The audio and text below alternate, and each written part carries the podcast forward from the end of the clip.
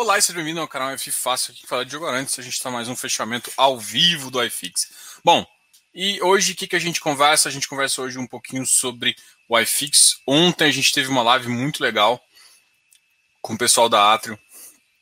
Um detalhe lá que eu queria que vocês prestassem atenção. Ah, eu fiz uma pergunta em relação à marcação de mercado e o Marcelo Elaui, que é um dos gestores lá, explicou exatamente como funciona, por exemplo, a ideia do que é PMT paga e do que é uh, ganho patrimonial, né? Explicando uh, porque o que vocês têm que entender é que basicamente é assim, o patrimonial ele roda com um tipo de rendimento e a PMT ela roda com outro valor. Então, por que, que eu estou comentando isso? Justamente para vocês entenderem muito bem como é que funciona isso, porque tem causado muitas dúvidas e muito interesse. E como uh, e essa live tá gravada, foi, foi falada ontem, e eu acho que para quem gosta de papel, para quem quer entender cada vez mais sobre fundos imobiliários de papel, vale muito a pena escutar o gestor falando desse tipo de, de, de, de movimento. Né? Então ele explica contabilmente como se faz isso. Só para explicar um pouquinho hoje também como é que é a live, como a gente teve a, a, a como a gente teve justamente a entrevista ontem com a Atrio, a gente não fez o fechamento do iFix. Então hoje a gente vai fazer o fechamento do iFix e vai tirar suas dúvidas, como sempre, toda quarta-feira a gente faz. Além disso, essa hoje eu decidi fazer. Uh, hoje a gente lançou o nosso curso de valuation. E para mostrar para vocês algumas coisas bem interessantes, eu trouxe aqui um exemplo justamente para te ajudar. Qual que é o exemplo que eu quero fazer? Eu quero explicar para vocês a é, o que eu chamo de dificuldade de carrego. Como assim, Diogo? A dificuldade do carrego é uma ideia basicamente a seguinte, que é, é quando você. Qual que é a diferença entre você é, pensar num um ganho patrimonial versus um ativo que já paga um rendimento mais reloginho, tá? E para fazer isso, eu, eu fui num mercado onde eu acho que tem um potencial bem interessante, que é o mercado de lajes. E aí eu peguei um mercado de lajes onde onde um ativo está realmente pagando bem menos que o normal, que é, por exemplo, eu estou trazendo o BRCR, um ativo que, que, é um ativo que tem uma certa qualidade, tem ativos bons, tem ativos médios, alguns ruins, mas no geral ele tem uma certa qualidade. Ao mesmo tempo, eu comparo com outro ativo que também está em São Paulo, não está numa região prime, mas também tem bons ativos e já tem uma outra estratégia diferente, que é o Vino. Então, os dois têm ativos que eu chamo de ativos não, não prime, mas em região de São Paulo, que já ajuda. A gente não está indo para Barueri. Então, estou comparando dois ativos que não são tão comparáveis, a não ser porque estão fora do, do, do que a gente chama de prime location, que seria ali a Faria Lima e tudo mais. Então, é, eu estou comparando esses dois ativos. Por quê? Porque o Vino é um ativo que tem uma oscilação muito menor, um yield muito mais reloginho, até por ter contratos atípicos, a Vino, a própria 20 aluga ali.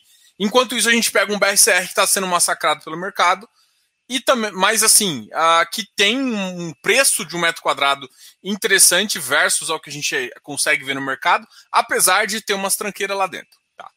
Só que o que a gente vai fazer é quanto que o.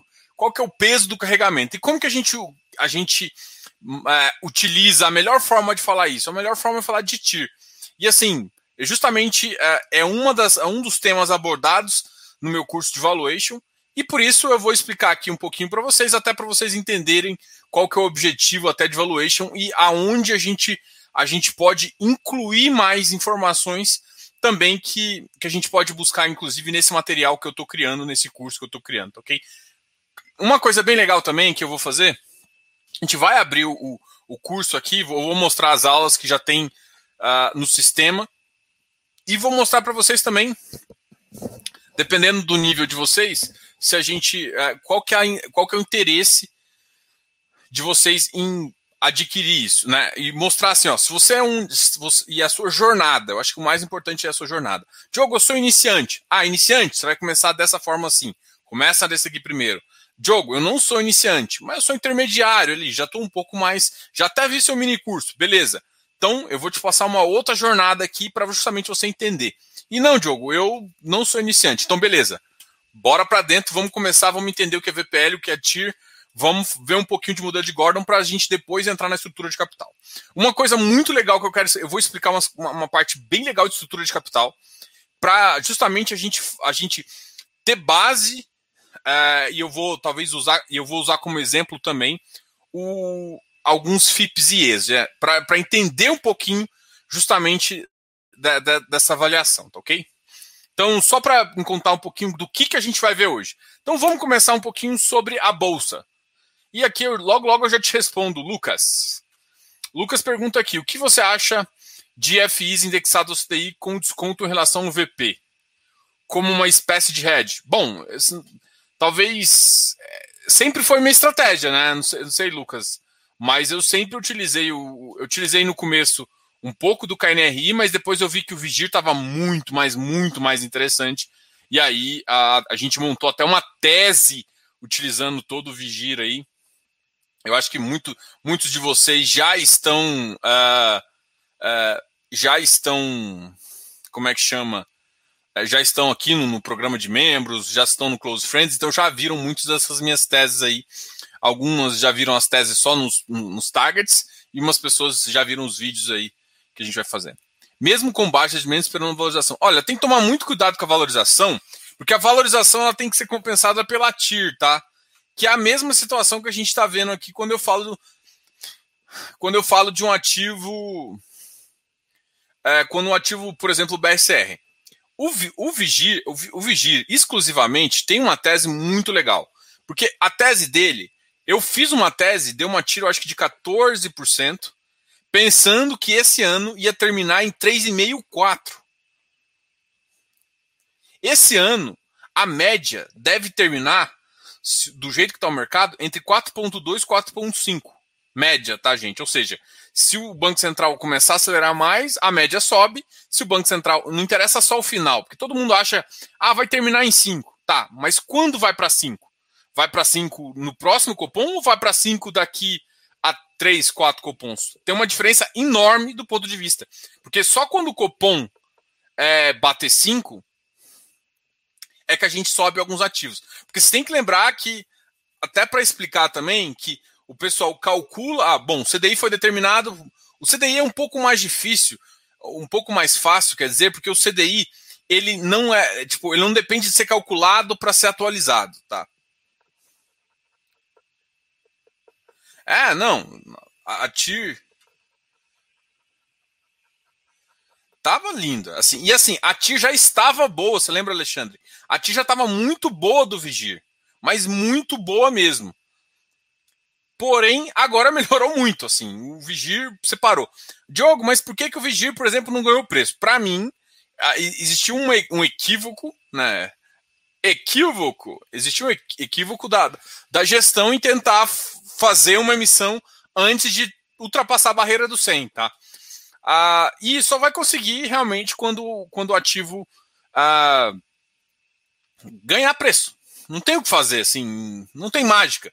Eu, eu, uma tese que, assim, vocês viram o vídeo do HGLG, se não viu, vale muito a pena. Gente, eu adorei a tese. Mas, assim, não tem, tipo, Diogo, me dá uma justificativa para eu entrar nessa, nessa. Pô, cara, tese. Mas eu posso comprar no mercado secundário? Eu não, não tenho justificativa para falar assim, não, tem que entrar, porque senão.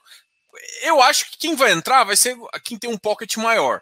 Quem tem o pocket maior, que ele, ele, ele sabe que se ele tentar comprar 72 agora, ele leva pelo menos para o 173, 174.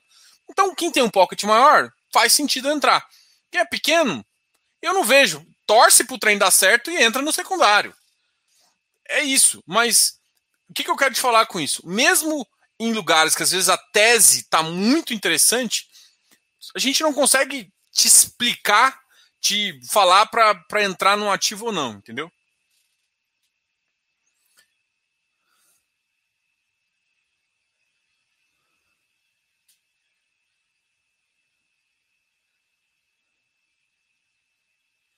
Ah, Diogo, e o SNFF, qual a expectativa? Olha, é um ativo Sum, eu gosto muito do, do Vitor, o Vitor Duarte, que é o gestor lá, que era, fez um excelente trabalho no, no, Becri, mas fez um, um excepcional trabalho lá mesmo. Então, assim, eu gosto muito, respeito muito o cara. Então, ele é bom. Qual que é a questão? FOF, é, FOF tem que sempre vir com um diferencial, entendeu? Putz. Então, eu tenho algum receio. É porque, assim, tem gente que gosta de FOF. Quem gosta de. Quem já tem. É, é, é, são dois perfis diferentes. Vamos lá. Se você é um cara que, por exemplo, ah, eu quero meio que seguir as ideias da Suno, eu gosto muito do Barone, e, inclusive não vai ser nem bem assim, porque tem o que eles chamam de Chinese Wall entre a, a o asset e a researcher, né? Até para não ter influência. Mas vamos pensar assim que você gosta do esquema, da, da, forma com que eles pensam. Então faz sentido você entrar. É a mesma coisa. Eu gosto do que a Ed pensa. Pô, eu entro na Ed. É mais ou menos isso. Você vai estar tá comprando a ideia de como os caras investem. Para quem gosta de, de fazer um alto giro, tipo, olha, esquece o que eles fazem, eu vou fazer, eu, eu mesmo vou fazer. Tá? Para quem é meio que, tipo, vou dizer, autossuficiente, gosta de fazer giro, é, por exemplo, a galera que tá no, na maioria do Close Friends são, são uma galera que, tipo, alguns estão mais iniciantes, mas muita gente não é tão iniciante. E muita, a maioria das pessoas gostam de entrar em oportunidades, gostam de ver, estão ali justamente para isso. Pô, esse, esse, esse é o tipo de pessoa que não está tão exposto a, a um FOF. E por ela não estar tá tão exposta, porque ela justamente ela faz, ela consegue ver oportunidades e não sair, então para eles fazem menos sentido. Então, tipo, a minha expectativa é boa para o fundo, assim como o DVFF também, que é da Devan. Tem vários FOFs que eu tenho uma expectativa boa. O da Valora, que surgiu agora. Só que o da Valora, por exemplo, o Valora Hedge Fund, que para mim ele está indo além. Inclusive já está comprando ação. Então, o Valor Hedge Fund é uma baita ideia e está sendo massacrado no secundário. Um ativo que saiu de 10 já está valendo 9,80, 9,79. O que para mim não faz a menor ideia. Pagou 0,7 no primeiro, no primeiro. O mercado de ação está subindo, ele tem ação, provavelmente vai ter ganho de capital aí. Imagina se ele paga um. O negócio vai. O problema também é que o mercado esquece de olhar a estratégia. Então, só que a Suno tem uma diferença né, tem dois influenciadores muito fortes. Né? Sendo bem honesto aqui, como pessoas compram pessoas, tipo, tem Barone por trás e o Thiago Reis. Eles, os caras são foda. Então, assim, pode ter. Porque, gente, o Kizu, por exemplo. O Kizu não tem a menor justificativa de estar no preço que ele está. Aí é o, é o Kizu foi o primeiro fundo passivo ativo que segue a carteira da Suno 30, mas faz uma diferença toda grande. Mas, cara, como é que, como é que tá com ágio daquele tamanho? A única justificativa é, ser, é porque ele segue o Suno 30. Só tem isso. Porque, cara, era um FOF. O FOF que tá com um mais ágeis aí. Um FOF que segue uma carteira, apesar de fazer uma gestão ativa dessa carteira. Você consegue entender tanto que essa. E, e para mim, a única justificativa que tem é por, é, é, é, por, ter, por ter uma. Por trás um Suno 30 que vem da Suno. Então, o, que, que eu acho o CNFF? Independente de ser FOF ou não, é, cara, tá com a Suno por trás. E, e aí? A, a Suno, ela tem vários canais de. Eu, eu, inclusive, eu trabalho com parceria com eles, né? Se vocês verem no canal, tá, tá muito explícito aqui, né? É, eu, o, o FIIs, né? Tanto é que o FIIs é um dos canais da Suno, tá? Não sei se vocês sabem. Mas eu trabalho com FIIs, entendeu? Então eu trabalho com FIIs, o Barone é um cara que eu conheço, respeito pra caramba então, assim, é, o que eu quero te dizer é o seguinte: em termos de FOF, tem que tomar muito cuidado. Apesar de ser muito boa estratégia, boa gestão, mas FOF estão sendo massacrados. Agora, é Suno. A, a marca tem, tem gerado valor aí para muita gente gosta. E aí, gente, o, o que Lima para mim é o um exemplo disso. Não tinha, o Kizu tá no preço que tá, mas tá. Ah, mas ele conseguiu bons ganhos de capitais e tudo mais. Conseguiu, mas a estratégia que ele tá fazendo a única coisa de diferente nele é que ele faz uma pré-seleção dentro do Suno 30. Entendeu? Então, enfim.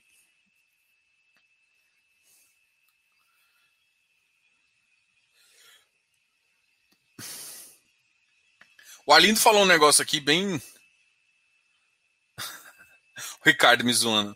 Passivo ativo. Não, não, mas é que da outra vez eu falei que eu era passivo e ativo, né? Mas aí eu falei, falei besteira. Mas é porque o, o, o como é que você vai justificar o Kizu? O Kizu é o, é o teoricamente ele é um ativo, ele é passivo para seguir o sumo, só que ele não é um passivo que tipo deixa a porcentagem, porque assim, teoricamente se ele fosse passivão mesmo, teria que ser 33% em cada um. E um ele tá com 4, um ele zera, um ele faz diferente. Por que que ele faz isso? Ele faz isso para ter um ganho mais interessante, né? Então, ele é, faz uma gestão ativa dentro de um portfólio passivo. É, assim, é engraçado, mas é legal, entendeu? Mas os caras botam a mão na massa. Agora, justificaria o ágio desse tamanho? Ah, mas está em emissão. Ah, mano, não justifica. É FOF. É que papel, por mais que não justifique, quando você pega um high yield pagando dois reais, é mais fácil o cara pensar assim. É mais fácil um, um FOF, um CRI yield continuar pagando isso desde que o GPM seja alto, do que um FOF que depende dos, dos investidos para e gerar é, valor, entendeu? Então é essa a visão que eu queria comentar com vocês, entendeu? Então, assim, ah, falou que abandonou o HFOF. Cara, eu tenho uma estratégia de. Eu invisto um pouquinho em alguns FOFs, né? O pessoal que, que, que Close Friends sabe quais ativos de FOF que eu invisto. Eu gosto de manter ali como eu faço uma gestão muito ativa da minha carteira, mas muito ativa, acho que ativa até demais, é, eu gosto de manter.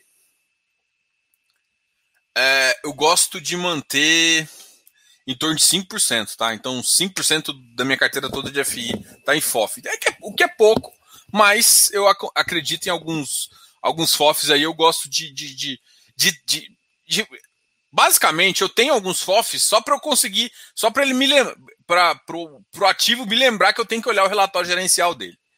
E aí eu gosto de ver, por exemplo, eu não, eu não concordo com a tese, por exemplo, HFOF. Eu não concordo muito com a tese de BBPO e a, do, do, do SAAG antigo lá, do RBVA.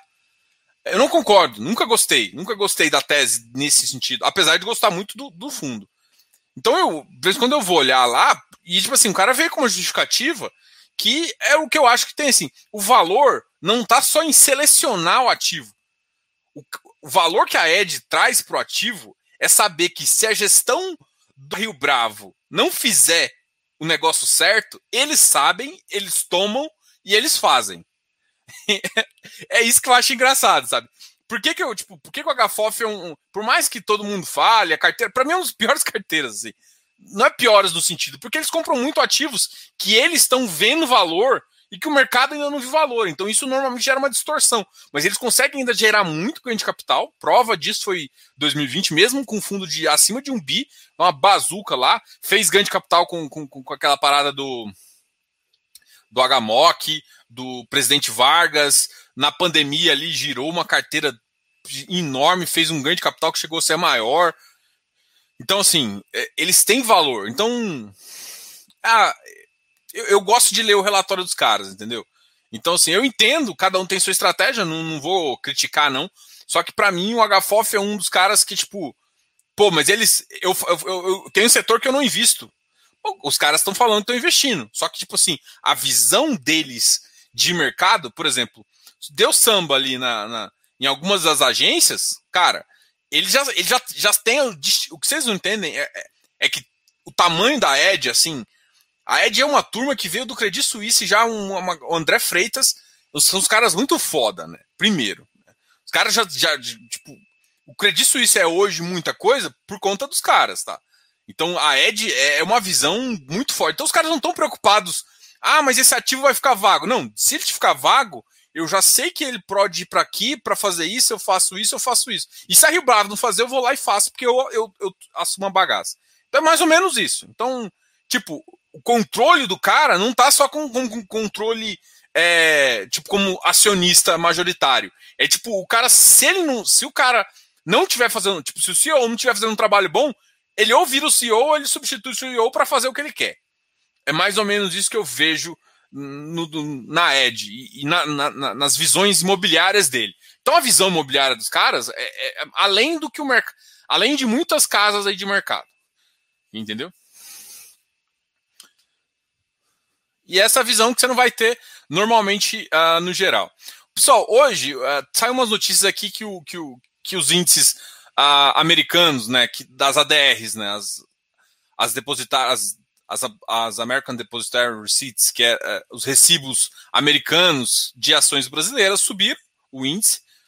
O, o Ibovespa tinha fechado ontem em 0,72, com uma com um pouco de com um pouco de baixa. O dólar tinha subido um pouquinho, o mercado para mim está fazendo alguns ajustes pré-feriado aí, mas assim, a bolsa ainda está em 120, 120 mil pontos, que eu acho bastante aí. E o mercado, para mim, tem ficado bem positivo. Vamos falar um pouquinho do, do iFix, então, para depois a gente voltar com as suas perguntas, tá? Então, assim, o Olavo, fe... o Olavo fez uma pergunta uh, do, do, do PVBI e e a gente depois eu quero trocar uma ideia com você. Então, Olavo, você vai ser o, depois o primeiro que a gente vai falar. E não sei se vocês estão percebendo aqui, hoje o formato é um pouco diferente, porque eu estou falando primeiro muito do dia de ontem, estou tirando essas dúvidas e também a gente vai fazer mais uma, mais uma, uma aula um pouquinho de precificação.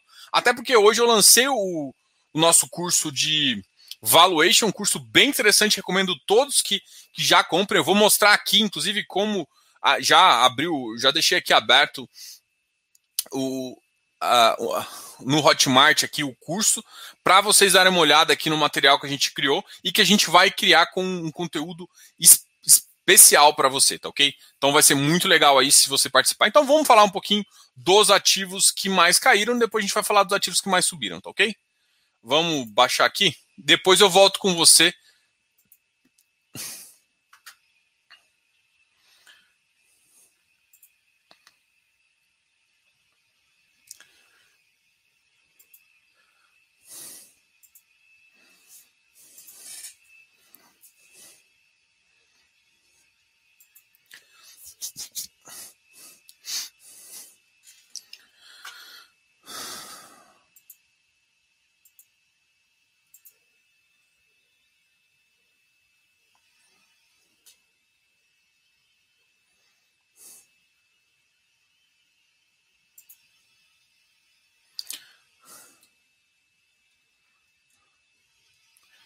Pessoal, esse aqui é justamente a, uma, uma planilha aí que eu utilizo para ajudar vocês a, a fazer. O, o XPE foi um ativo que caiu, né? Caiu bastante. Caiu por volta de 1,74. Enquanto isso, se você olhar o, o VIG-GT subiu um pouquinho. Para mim, esses ativos de FIPE estão absurdamente fora do, do, do curso aqui. Fora do. Aí, o Ricardo já está inscrito lá. É. Bom, o. O XPE, o que, que acontece? O XPE, para mim, está num preço assim que eu, eu acho que não faz sentido. Eu estou devendo, na verdade, também. É, eu acho que talvez esse final de semana. É que assim, eu, eu, eu É engraçado, ó. Qual, qual que é a questão do XPE? Eu, eu viro e mexo eu vou falar do ARCT, sim, tá? É porque o ARCT, para mim, é um ativo muito absurdamente estranho. Mas eu, eu vou abrir aqui o relatório e vou te falar o que, qual que é a minha opinião e, e, e, que a gente, o que a gente consegue conversar. Mas o que, que é o XPIE ele tem de especial? A primeira coisa que eu vou, vou utilizar são. Quando eu vou. No, no primeiro módulo do curso, eu, eu, tô, eu vou falar de estrutura de capital. Estrutura de capital envolve uma decisão muito interessante, que é uma decisão de a proporção equity dívida, tá? Essa proporção equity dívida talvez é uma das mais uh, mais difíceis de se tomar, mas que podem gerar mais ou menos valor para um, um, acionista, para um cotista aí. Por que, que você está falando disso? Porque o, o XPE, os fundos, esse tipo de fundo, são fundos que estão no equity, tá? Não estão exatamente na dívida. É, o XPE é um ativo que uh, que, é, que te, tá, você está no equity, só que assim, ele tem uma estrutura de capital onde a dívida realmente é grande. Por que, que isso é interessante? Porque o que, que acontece? Quando você está ali, até numa proporção que o próprio gestor falou, o Túlio, você está na proporção de 70-30. Então, 30% que é dinheiro de vocês, que está ali do, do negócio, e 70% é dívida.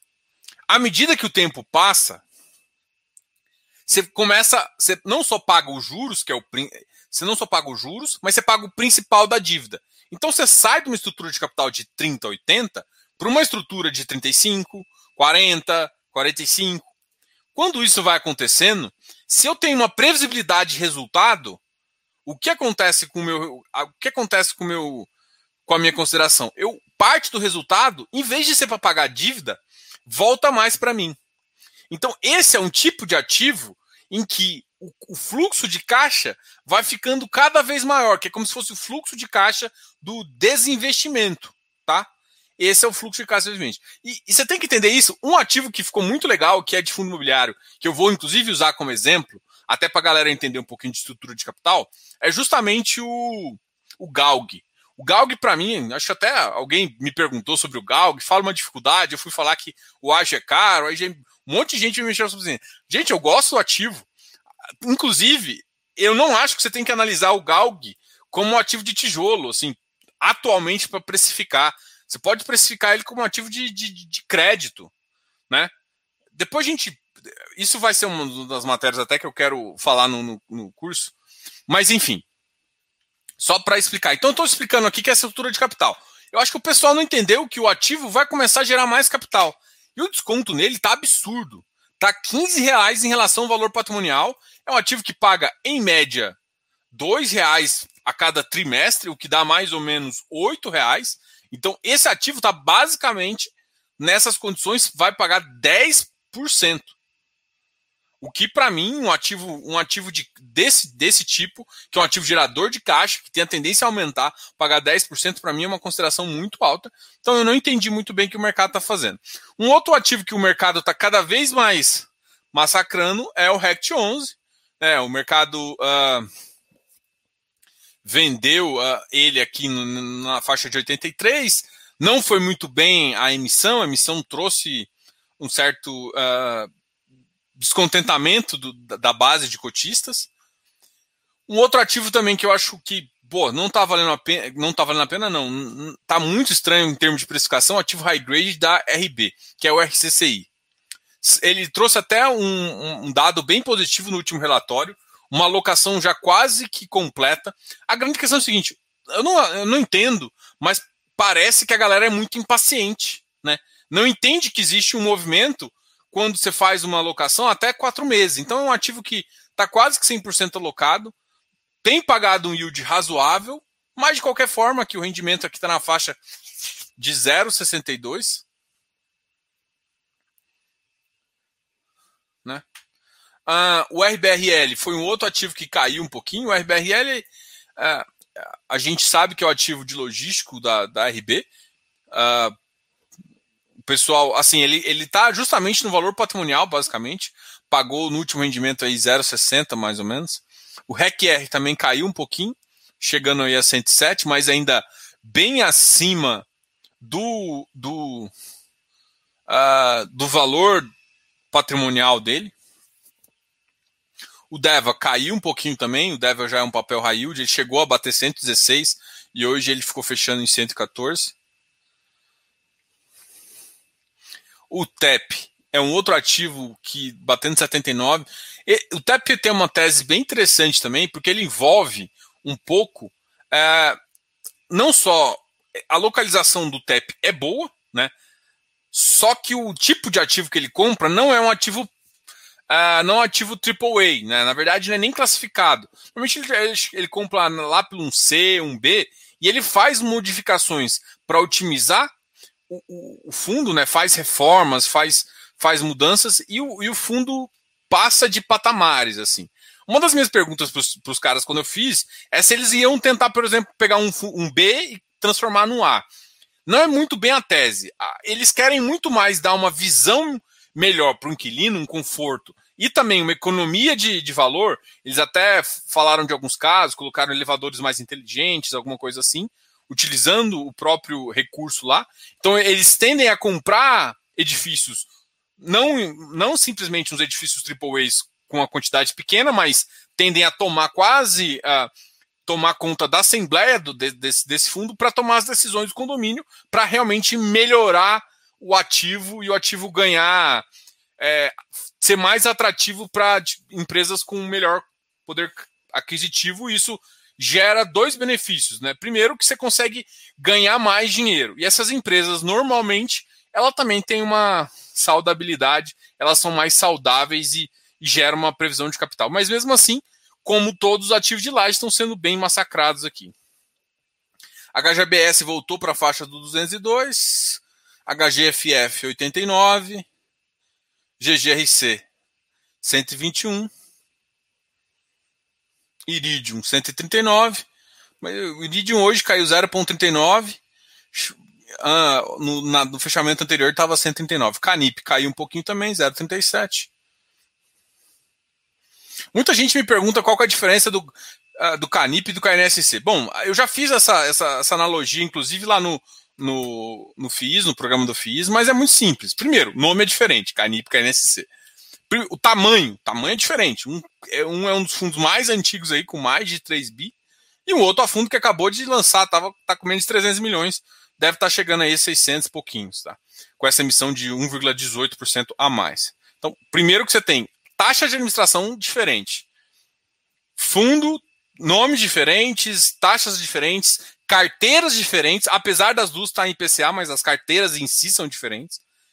É, tem taxas diferentes também. As taxas médias do Canip está um pouco maior do que a do KNSC. Então, KNSC ele perde um pouquinho nas taxas e também perde um pouquinho pela taxa de administração. Então, a tendência, por enquanto, enquanto o KNSC não cresce, é justamente uh, taxas menores. E uma outra que talvez seja um dos maiores benefícios do KNSC em relação ao Canip é não ser uh, exclusivo Itaú de distribuição. Né?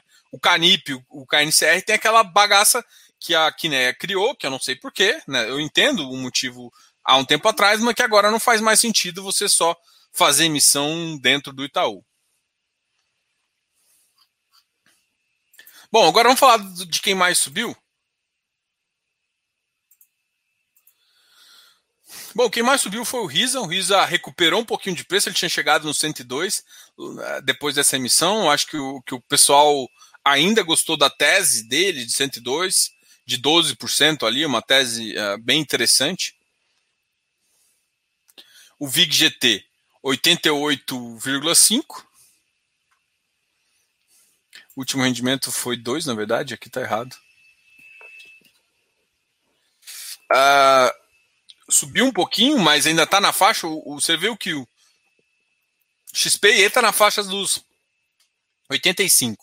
Esse aqui está na faixa dos 88, mas também bem abaixo do patrimonial, que é mais ou menos 90, na faixa dos 97 aí.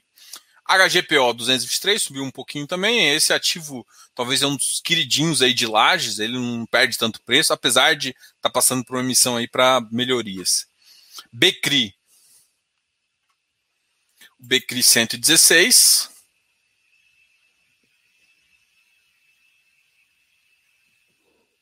Gente, o mercado não está aberto, não, tá? O Anderson tá falando, não, esse aqui é o de ontem. Ontem, como eu fiz a live, eu deixei para fazer um pouco do, do, do, fechamento hoje, até para a gente comentar um pouquinho desses dados. Mas não teve fechamento, não teve mercado aberto hoje, não, tá?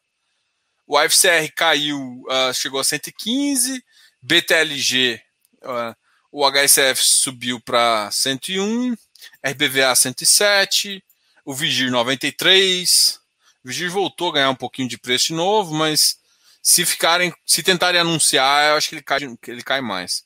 O Vino ficou na faixa de 66, 60 reais e 60 centavos. Whisky 108. Há vários ativos, né? Whisky, malls, anunciaram que o portfólio está quase todo aberto está aberto, mas com restrições, o que para mim é muito positivo aí, e agora o mercado tende, tende a recuperar. O que a gente tem que torcer, principalmente que a gente pensando aqui no, nessa visão de. Uh, principalmente pensando nessa visão de recuperação do mercado, a gente tem que torcer muito que os, os, os, os shoppings. A, a, a gente vacine a galera toda e a gente volte aí para poder comprar o que a gente quiser e o mercado aí dá uma melhorada. Né? E, e para mim, eu acho que o, assim que tiver essas mais vacinas, essa recuperação, até as lajes devem recuperar. Né? Porque hoje em dia o cenário que a gente olha até pelo Focus é PIB para baixo, inflação para cima, Selic para cima, dólar para cima.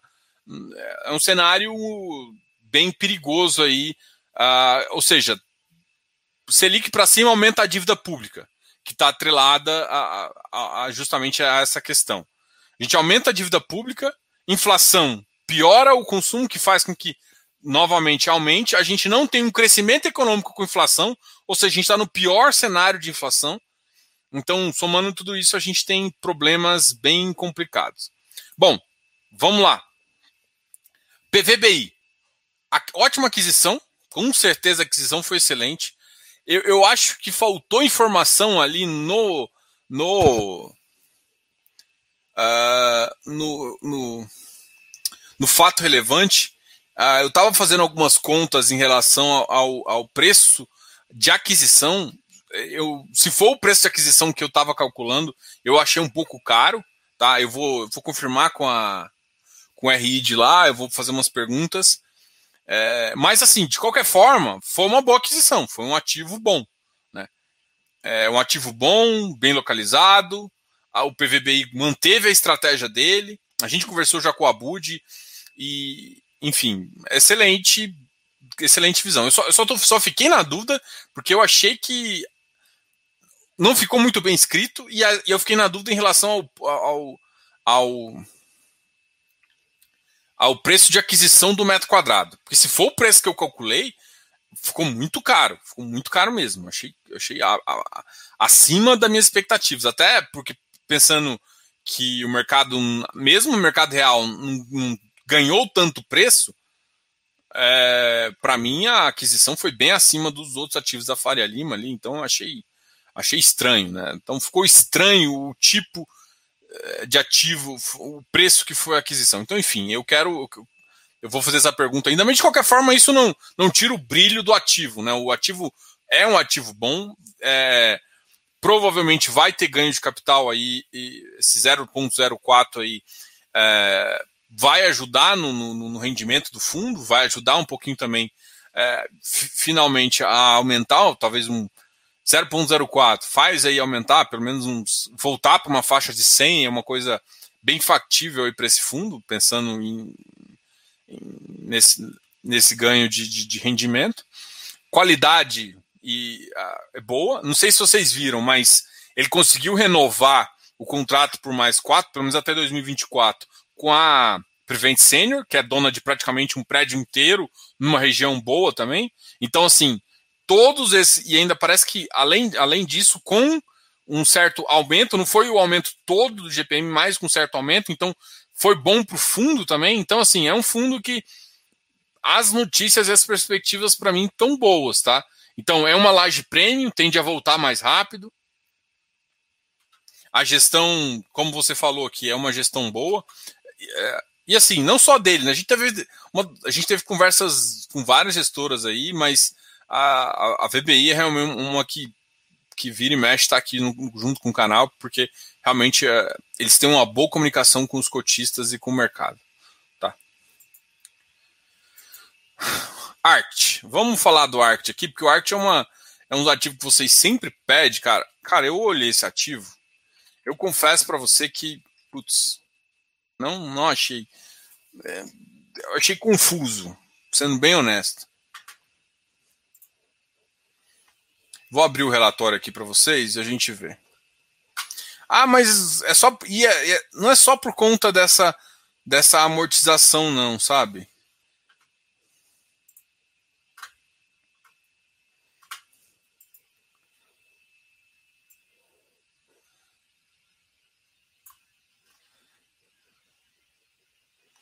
Eu não achei a qualidade do ativo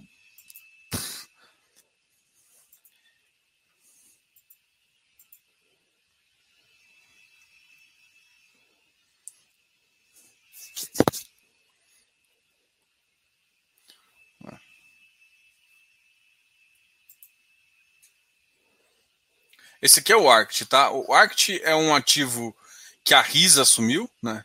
RISA Arctium. Ele era de uma outra gestora, mas aí ele começou a subir. E eu vou falar, já, já fui, vou para a parte um pouco.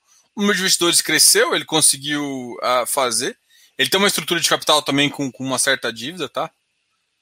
Ah, ele fez um follow-on e tudo mais, mas o que. Mas aqui, o que eu quero é justamente a os ativos, né?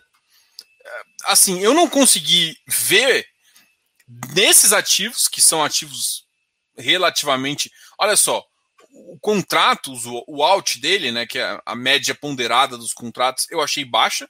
Você tem esse ativo aqui em Goiânia. Uh, o valor da compra é baixo, ou seja, é um ativo de certa forma líquido, mas ao mesmo tempo não é aquele ativo que atrai aquele grande cara. Né? Então é um ativo que atrai um, um, caras menores, alguns ativos aqui com opção de compra, enfim. É, eu não gostei dessas operações, não entendi muito bem como essas operações estão funcionando. E com a venda e ainda esse yield que eles estão pagando aqui, não faz muito sentido para mim, entendeu? Então a estrutura não, não justifica, esse, esses ativos não justifica esse ganho. Então eu ainda não entendi aonde onde para. Então, assim, não está claro para mim ainda. Por quê? Porque aqui, por exemplo, eu não consigo entender. Ah, aqui tem, tem área tanto. Qual que foi um metro quadrado alugado? Ah, não vou falar. Qual que foi o cap? Não vou falar. Pô, é, é difícil calcular uma expectativa com base num ativo assim. E eu achei muito estranho não estar tá separando ah, com uma amortização, né? Então, assim, ele fez uma venda, começou a pagar da parte da venda, mas ainda não está claro qual que é o, o, quanto que ele vai pagar, se é por volta de entre 0,88, porque ele estava fazendo uma alocação do capital ainda. Cara, achei assim. Os ativos não me atraem tanto. Os ativos, porque são muito pequenos. É, não sei se tem. Aqui, não tem foto dos ativos, por exemplo. Assim, tipo, eu posso conversar com o cara e mudar a minha ideia. Sendo bem honesto. O cara trocar, mostrar o lugar, mostrar o galpão. Mas eu, eu não consegui ver valor nesse ativo. É isso. E eu não olho, eu vejo valor no ativo, eu não olho o yield. Já falei muito para vocês. Depois de eu ver valor, eu vejo se o preço é adequado e se o yield faz sentido. É, é uma sequência. Agora, eu não vi valor no ativo. Não tem o que fazer. Agora, quando eu vejo valor no ativo e no outro, aí faz sentido a gente seguir numa sequência. Bom, é isso, gente. Esse, esse para mim, esse ativo está confuso. Enquanto eu, eu, eu, tô, eu entrei em contato de novo, porque eu, eu conversei com o Paulo, que é do Risa Terrax, e eu tô querendo contato para conversar mais sobre as outras estratégias. Tem uma estratégia de crédito também, mas por enquanto eu, não não tá claro para mim os valores aqui. E não, não tá claro nem no relatório. Eu já olhei relatório de, de cabo a rabo para tentar achar é, de onde vêm as coisas e não achei, enfim.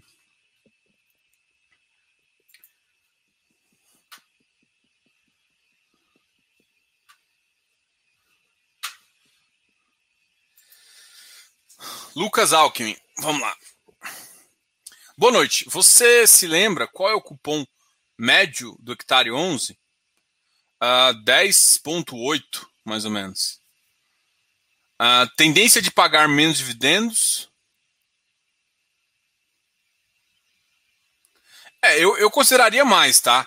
O, o prêmio dele atualmente estava um pouco abaixo do do Deva, tá? Mas eu acho que eles têm, eles têm um pouquinho mais de GPM do que o Deva tá agora. A tendência é mais ou menos pagar ali por volta de, por exemplo, dependendo, é claro, é, você pensar num, num yield alto, num yield não, num, no IPCA e no GPM alto, é pagar 1,5, 1,8 aí, por enquanto, né? Quando voltar para o normal, é, deve pagar 1,3, 1,2%. Mas assim, a minha visão não é cota normal, tá? É sempre cota patrimonial. Ou pelo menos cota última emissão ali no 120, porque a cota patrimonial está 115 ou 117. Tá 115 ou 117. Porque isso, isso muda. Mas, com certeza, em tese, é, eles, assim, teoricamente a carteira dele vai ficar um pouquinho mais acima do, do, do Deva. O Deva já tem uma, uma, uma estratégia de um, um alta, né? 1%, no mínimo 1% ao mês, que dá uma faixa de 11% aí. O, o, hectare, a média deles deve ser em torno de 12%, 13%, considerando, ah, ele conseguiu pagar 20%, conseguiu, mas 8% foi oito reais ali foi o IGPM que foi estratosférico. Esse ano o IGPM vai continuar alto, mas nem tanto, muita operação já migrou para o IPCA. O IPCA também vai dar uma subidinha, pode lamber ali seus 7%, né? Não, não, não, acho, não acho muito estranho, porque a gente está nesse cenário de estagflação. Então a gente pode beirar 7, beirar 8, que não me assustaria. Quer dizer, me assustaria, mas não é uma coisa que o mercado não está enxergando também. E aí isso faz com que o ativo continue pagando ali. É um ativo que paga ali um IPCA mais 9, um IPCA mais 10, sendo uh, pensando em inflação, agora inflação chegando a 7, 8, você paga 17%. Então você paga uns 1.3, 1.5 a 1.7 aí, tá? É essa a visão que eu tenho.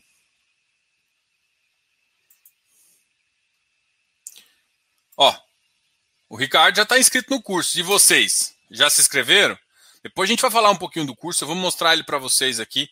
Ah, além disso, é, o curso ficou com material bem legal. E até, inclusive, hoje eu vou falar um pouquinho de uma diferença aí, até para explicar um pouquinho uh, a, como, que eu, como que eu considero um carrego de um ativo e se o carrego compensa ou não, dada uma consideração aí, tá ok? Já falei do ARCT, enfim. Para mim, o ARCT é um ativo confuso.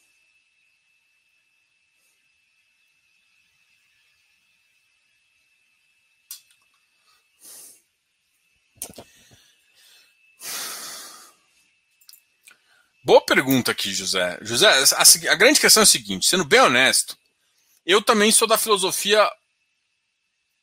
Não, eu não quero pagar por. Eu não quero pagar para os caras. Eu não quero pagar para me dar um. Tipo, não quero pagar. Eu não quero te antecipar dinheiro para você me devolver com 6,9. Eu não quero. Eu prefiro pagar mais barato e entrar com ativo aí. É, com, com ativo todo. Qual que é o problema disso que eu vejo? O pessoal não entende muito bem isso. Não entende. Todo mundo quer yield. É, infelizmente é essa a realidade. Ah, mas não é assim que tem que pensar. Concordo. Concordo 100%. Mas o mercado é isso. Se o cara tiver tro... o cara troca um ativo, ah, mas isso não é importante para quem em longo prazo. Concordo também. Mas a, a gestão, ela fica meio com assim, eu vou comprar com RMG ou não vou comprar. Gente, um ativo na Faria Lima, né? É, vamos pensar aí, vamos pegar aqui o Birman, que também o Birman é foda de comparar, mas vamos pegar um Birman, o último que saiu da Faria Lima, Birman, Birmans, eu esqueci o, o negócio, um dos Birmans, o, o último Birman da Faria Lima. Cara, ele, ele conseguiu ficar 70% alocado no, antes, antes do Abits ainda, 60%, com, com um preço médio de 200 um metro quadrado. 200 reais um metro quadrado. O, o outro ativo está numa região boa, ah, mesmo, que não, mesmo que não consiga tanto um metro quadrado de 200, ou se consiga 200, mas que faz 40, em um ano ele está pelo menos 70%, 80% ocupado. Fácil. Fácil. Só que assim, é um ano para você voltar a ter uma renda quem pensa no longo prazo tem maturidade para fazer isso. Quem pensa no curto prazo, o problema é que você que pensa no, no, no, longo prazo, se por um acaso acontece, tudo bem, a maioria de quem pensa no longo prazo não quer, não quer vender as cotas, mas fica o, o gestor ele preocupa um pouco com a cota não oscilar muito, né, não cair muito para depois subir muito. E o RMG ele garante essa, essa, essa tendência, porque provavelmente pensando numa estratégia aí, pode ser que ele consiga ganhar mais do que ele propôs desse 6,9%. Mas realmente RMG é uma coisa que é meio que assim, um jogo de mercado, né? Você ganha aqui para perder ali. Você está pagando para receber. Não tem, não tem segredo. Quem tá sai do bolso do cotista. Saiu do seu bolso. A grande questão é que financeiramente o cara não pode distribuir, por exemplo, em vez dele, ele paga mais barato, pega parte do dinheiro e fala assim: isso aqui eu vou devolver para o cotista porque faz mais sentido. Então, ele não pode exatamente fazer isso no mensal, né? Porque ele só pode é, distribuir resultado. E isso não é resultado, isso não vem de, um, de uma fonte operacional que seria o próprio, o próprio aluguel. Então, assim, eu entendo que é mais vantajoso. Tanto é que eu sou da filosofia que não, não, hoje em dia alguns casos faz sentido o RMG, mas no geral eu prefiro 100, Assim como eu prefiro, às vezes, comprar com. desenvolver do que. Uh, principalmente um fundo tão grande, um fundo de um bi, pegar 200 mil, 150 mil e desenvolver, deixa lá desenvolvendo. Que vai, o impacto é de 4 centavos, gente. 4 centavos muda o preço? Muda, muda 3, 4 reais. Só que leva o ativo de 96 para 100, 100 e pouquinho. Eu prefiro que fique 96, que o cara não entenda o valor e de repente não vai subir para 100. Porque ele valoriza, não sei o que, não sei o que, não sei o que. Se comprou bem, o trem vai para 110, 115. Mas nem todo mundo tem essa maturidade. E aí, por exemplo, quem não tem maturidade fica vendendo. Eu entendo, vende para quem sabe. Mas o, o, parte do trabalho do gestor é, é fazer isso. Então, assim, eu entendo o seu ponto de vista, concordo, mas eu também vejo o valor que, que o. Por que, que o gestor faz isso também, entendeu? Porque o que ele quer por mais que ele saiba que o, o investidor não pode esperar uma estabilidade, mas o, intrinsecamente na cabeça do investidor, o cara quer ping, o pingadinho ali do, do, do, do mensal. Boa noite. Você tem medo das alavancagens do XPlog? Cara, não. Não, não acho tão alta.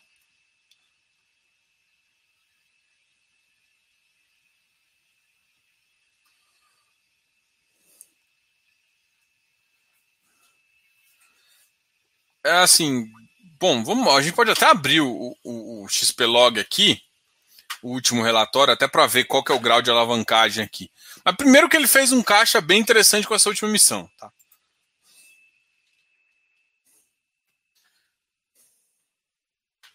Ver se ele diminuiu aqui. Eu vou abrir o relatório, o informe, só para a gente ver o grau de alavancagem aqui desse ativo. Informe mensal, o último que está aqui.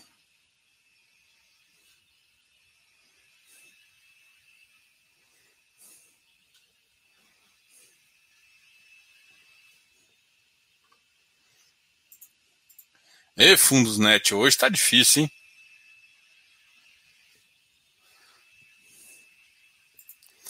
É, o Galg teve um novo laudo patrimonial, mas isso já é esperado, tá? Eu não achei que ia para a fase do 100, do 100, do 101 não, mas com certeza não ia ficar na fase do 85, tá?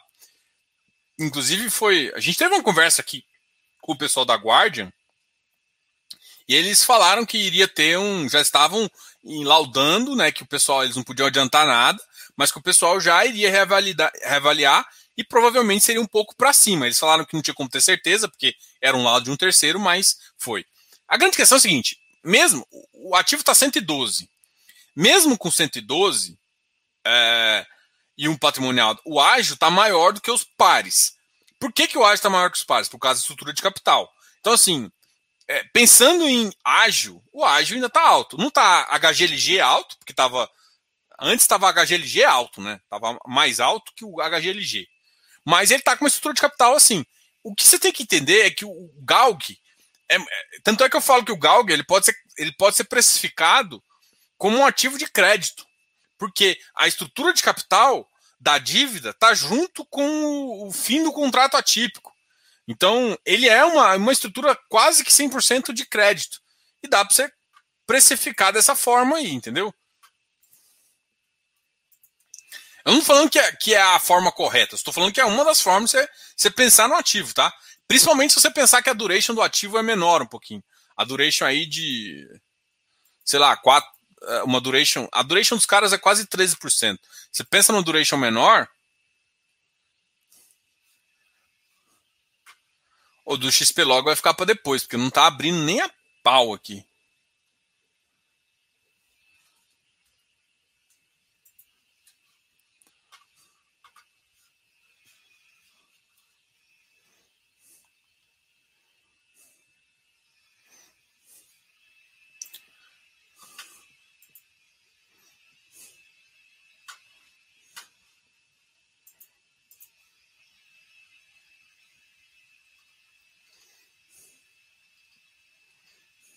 RB, o Rio Bravo Railde. Cara, é, eu acho que eu fiz essa pergunta justamente pro time lá da. Da. da Hectare. Eu fiz essa pergunta para o time da Hectare, porque, bom, enfim, e os caras deram uma justificativa interessante lá. Ah, eles gostaram da, do propósito, o fundo. É, é, interessante agora o fundo se posicionar alguns outros ativos. Mas eu honestamente ainda não. não não entrou na minha, no meu radar, não, para falar sério. É, a única coisa que ele me entrou no radar é porque, tipo assim, ele acabou entrando na carteira do Hectare, né? Então tá um pouco no meu radar, mas ainda pensar para pensar diretamente ainda não chamou muito, não.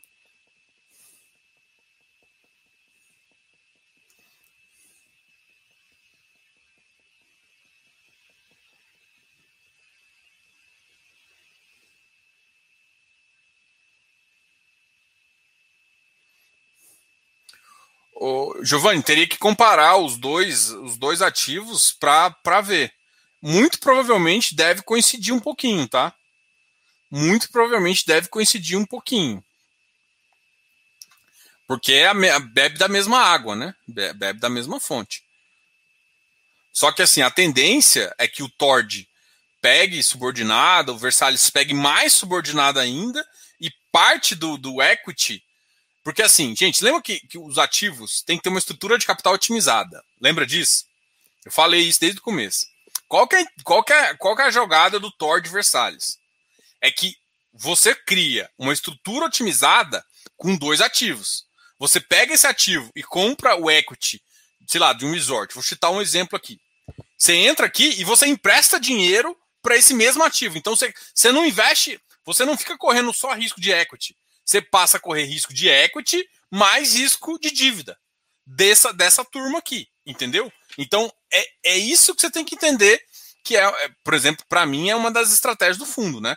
Então, você consegue utilizar dois fundos para uma estrutura de uma estrutura otimizada de capital, tá? Então, vai coincidir sim, agora não sei quantos por cento está coincidindo agora, mas assim, deve ser uma parcela grande,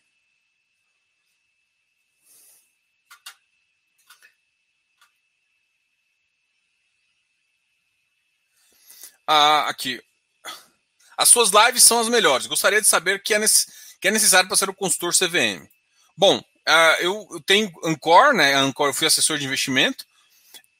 Por exemplo, você, você, quem fez, quem já foi assessor, normalmente tem um CFP.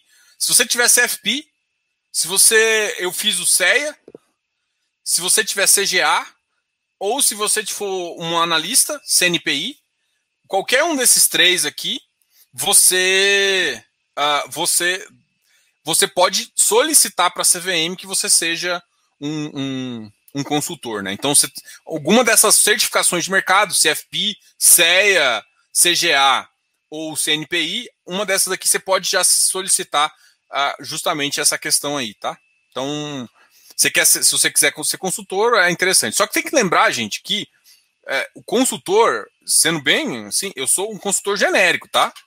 É porque eu gosto muito do mercado de fundos imobiliários, já trabalhei com ele, enfim. Eu gosto disso. Eu, é, antes de eu entrar no mercado, isso aqui, antes até de trabalhar com o mercado, isso aqui era minha vida, né? Isso aqui eram meus investimentos.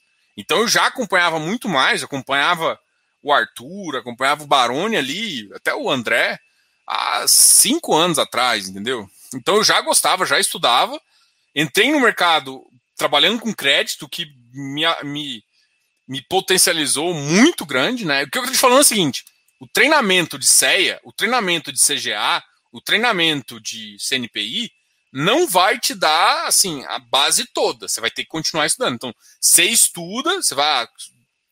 Isso é de você, e aí mais a certificação. Aí você pede para, por exemplo, você. E assim, eu sou consultor de valores imobiliários, de tudo. Então, não posso ficar olhando também só para FI. Eu tenho que eu, por exemplo, eu hoje, Diogo, eu, eu não assino nada de análises para fundos imobiliários, porque eu, eu sou autossuficiente nisso. Mas eu assino, por exemplo, para fundos. Tem uma casa que eu gosto muito, tem uma casa que eu gosto muito de, de, de, de ação também, ação, BDRs. Então, assim, porque como eu não tenho tempo, eu vejo que o cara fala, da seleção deles eu estudo alguns, tem setores de ações que eu acompanho mais, né? Eu gosto de entradas em, em, em mid caps, em small caps. Então, eu penso assim no mercado para crescer também. Então, enfim, é só para ajudar. Então, quiser, tem esses certificados aí. O CEA, uh, o CEA é um dos certificados, o CNPI e o CGA, tá? O CGA é o mesmo que é para ser gestor, tá?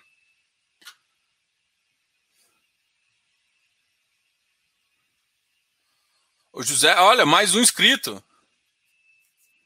É, obrigado, José. Aí, é, bora aí. Fazer igual o pessoal faz com, com multipropriedade. É, bate, todo mundo bate palma. Tô brincando, pessoal. Só para falar que, que multipropriedade a galera, a galera vende muito, né? Assim, se eu, se eu fosse metade dos vendedores que o cara, eu, eu daria. Eu já teria mais de 300 milhões de seguidores.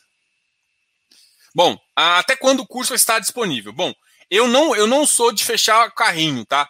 A grande questão é que, como é um mini curso que eu quero que todo mundo entre na primeira semana, quem entrar na primeira semana vai ter um benefício extra. O benefício extra vai ser o seguinte: primeiro que você vai, ser, você vai ter acesso ao Close Friends, né? Então o Close Friends vai ficar aberto basicamente no tempo do curso, que vai ser três meses. Então você vai ter, no mínimo, três meses de acesso ao Close Friends, tá? Então, isso é um baita de um benefício. Ou seja, hoje, eu, hoje eu, o curso foi anunciado hoje, que é dia 21. É, até o dia 28 você tem essa promoção. Depois essa promoção não vai acontecer mais. E aí o, o valor do, do, do, do, do, do ativo. Agora, a grande questão é a seguinte: se por um acaso também bater um número de, de inscritos uh, que eu trago como máximo, como eu, a minha estrutura ainda é pequena, se bater mais de um, um mais de um certo número, eu não consigo mais a, ajudar todo mundo como eu quero. Então, se chegar nesse ponto, provavelmente também é, a gente vai, eu vou ter que, é, eu vou fechar o carrinho, tá? Eu não vou deixar de vender e eu abro uma outra oportunidade. Até para passar esses três meses para todo mundo poder ter a mesma qualidade que eu quero dar, tá ok? O que, que, você acha do HLog? Eu acho um ativo bem interessante. É um ativo da Credit Suisse, excelente. Ah, o problema dele para mim é a liquidez, tá? E o posicionamento que é muito grande da, do HFOF nele, que toma conta dele, né? Que é um parte do problema que tem o RBRL também. Só que eu acho que o RBRL é um ativo que proporcionalmente vai estar mais líquido que o HLog. Então eu gosto um pouquinho mais do, do, do, do RBRL. Mas o ativo é bom, uma gestão excelente, especializada pra caramba.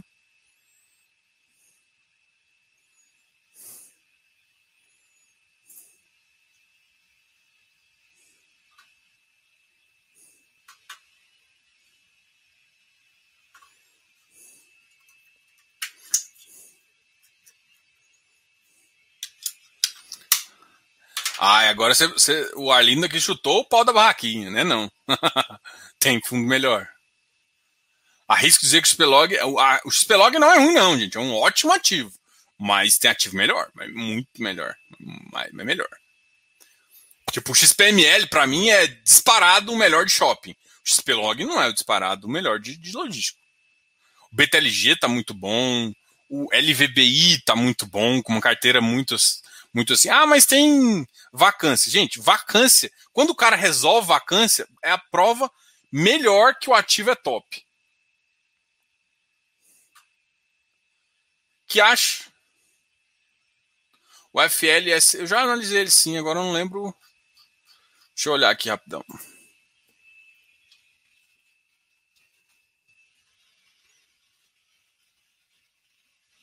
Sim, cara, eu tava vendo esse ativo.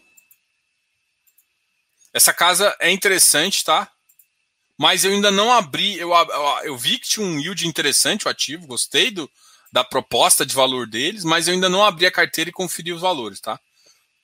Tá dando um yield bem interessante.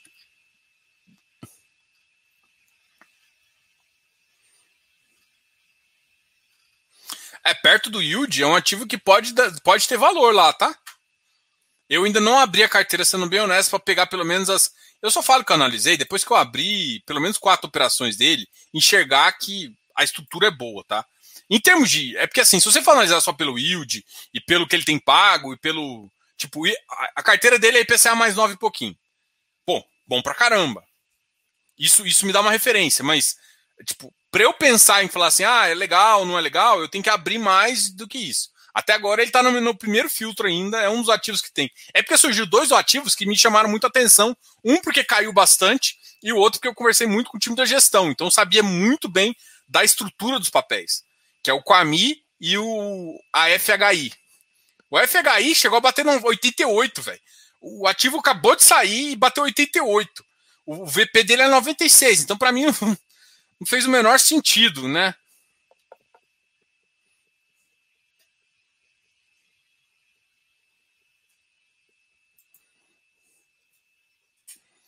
Eu te entendo, Pedro José. Eu te entendo, eu te entendo 100%. Mas assim, pode ficar tranquilo que se você entrar no curso, você não, não é. Não, primeiro que não é caro, né? Primeiro que o ativo não é caro. E, e independente se você estiver começando agora ou já mais avançado no mercado, vai ser espetacular aí para você. E você vai gostar bastante aí, que não, você não vai se arrepender, isso eu tenho certeza. Além do que, e ainda eu te falo mais, você vai gostar tanto que você ainda vai ficar sócio do Close Friends. O Close Friends, para mim, cara, é um bebê ali que, putz, eu tô todo dia conversando com a galera. Acho que quase todo mundo tá ali. Muita gente que tá aqui. Cara, a, a, é engraçado. As pessoas veem minha opinião, veem o, o que eu falo de valor, vem aqui, conversa comigo. Então, assim, é uma coisa muito top, velho. Eu gosto muito. E eu tô aqui porque eu gosto também, né?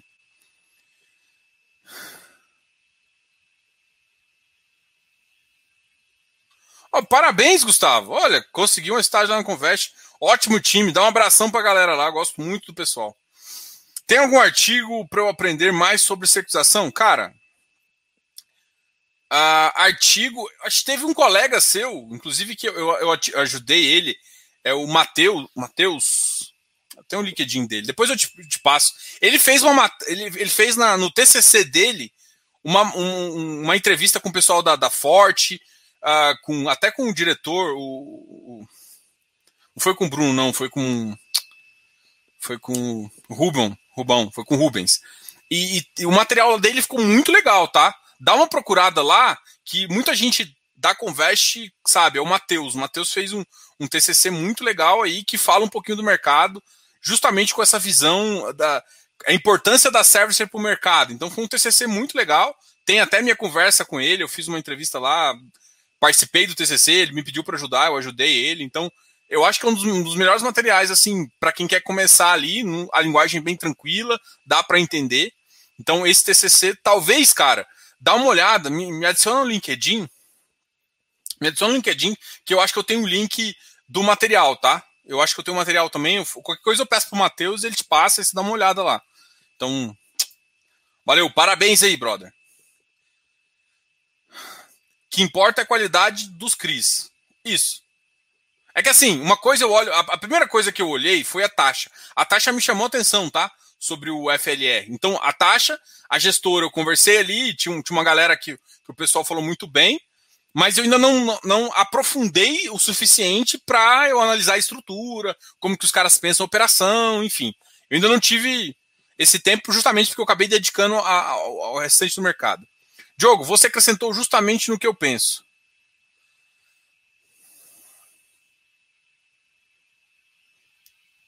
Quanto tempo o curso fica disponível? Ah, igual eu falei, o curso vai ficar meio que eu chamo de ad eterno, né? O perpétuo. Só que essa semana a gente vai dar mais brindes pro pessoal. E vai ter mais também, né?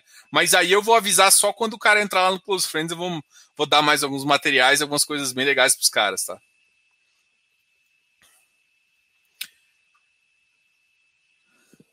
É, vamos lá, gente. Faltou. Agora eu quero falar um material que eu trouxe aqui para vocês, que é antes de entrar. Deixa eu, deixa eu falar um pouquinho do curso e depois vocês veem esse negócio aqui. Deixa eu só mostrar aqui para vocês, tá?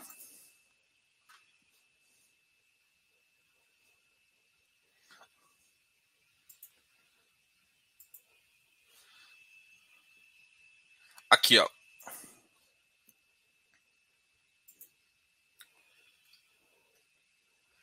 Esse aqui é o curso, né? Vamos lá. Esse aqui é o material que está no curso. Aqui, na, na, na, primeira. Deixa eu aumentar aqui, porque vocês não estão vendo. Na primeira parte. Opa!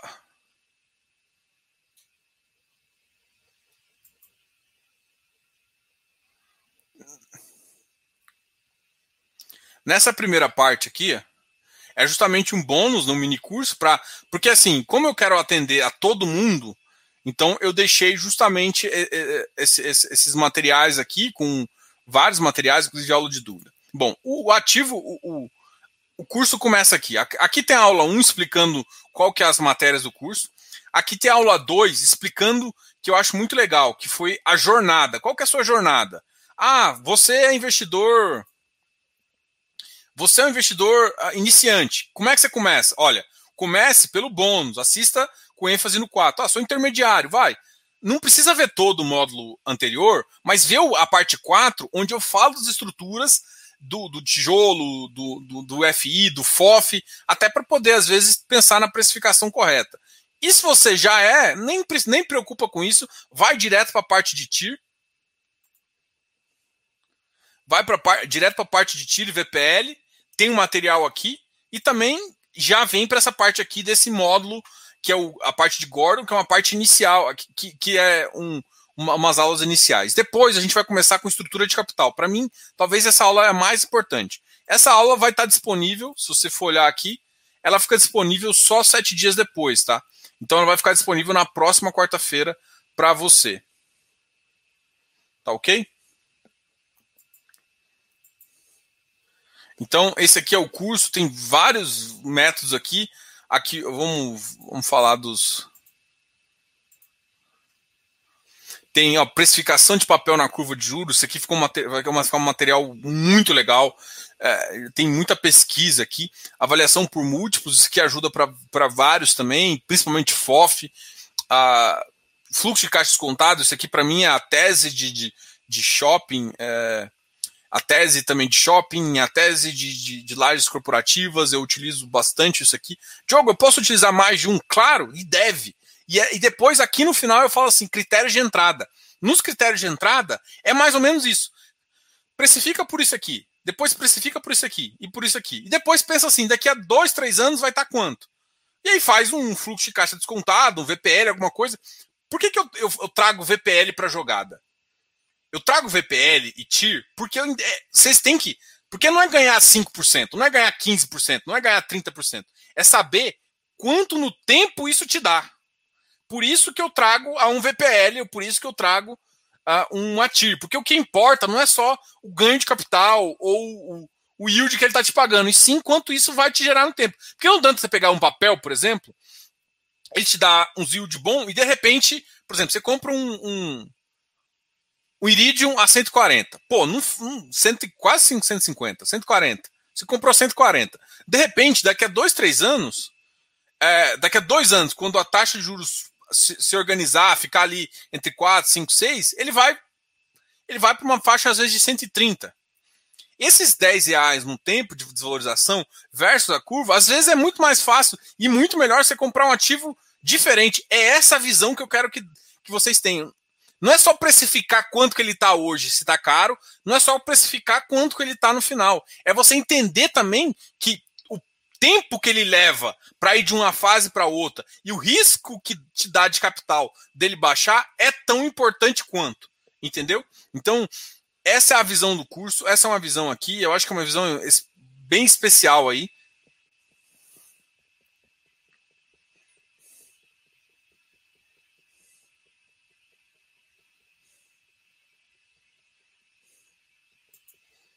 Bom, sim.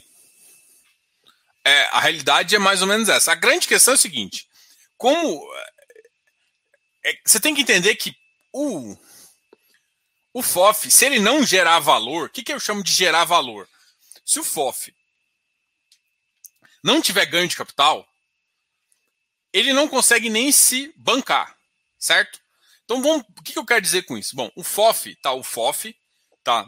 O que ele recebe de FI e o que ele ganha sempre Se ele não fizer isso, você concorda que numa, tem uma taxa de, de, administração e tem uma taxa de, de gestão?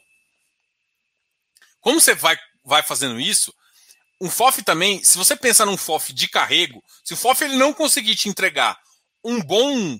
Ah, tá acima da curva do iFix, é, isso gera problema também para o fundo, tá? Então, não é simplesmente analisar, ah, um FOF é 0,8. Hum, tem mais coisas para se ver, entendeu? É isso que eu quero te falar, Rodrigo. Não é simplesmente falar ah, 0,8, então vou entrar, porque uma hora ele vai para 1. Mas a, o ir para 1 depende de como ele está mexendo na carteira. E isso pode gerar mais prejuízo ou não. Então, não é, sim, não é uma visão tão simples assim, mas de fato a mesma coisa que aconteceria quando você compra um papel. Se o cara, de repente, a dívida fosse ter que. Trouxe todo mundo falou assim: vou quitar o meu, minha dívida agora. Quanto que eu tenho que pagar? O, Kiné, por exemplo. Você está com carne CR hoje comprando a 92. Você comprou 92. Vai quitar. Se todo mundo quitar, porque por algum motivo, sei lá, todo mundo pede para quitar, se você receberia 97, então você tem uns 5 reais aí que você não está recebendo. Mas vai todo mundo fazer isso? Não vai. Enquanto isso, você está perdendo isso, você está com yield maior, o carrego pode ficar diferente, o ganho de capital não vale tanta pena. Então, o tempo que vai chegar naquele número também importa. É isso que eu estou querendo te falar com tudo isso.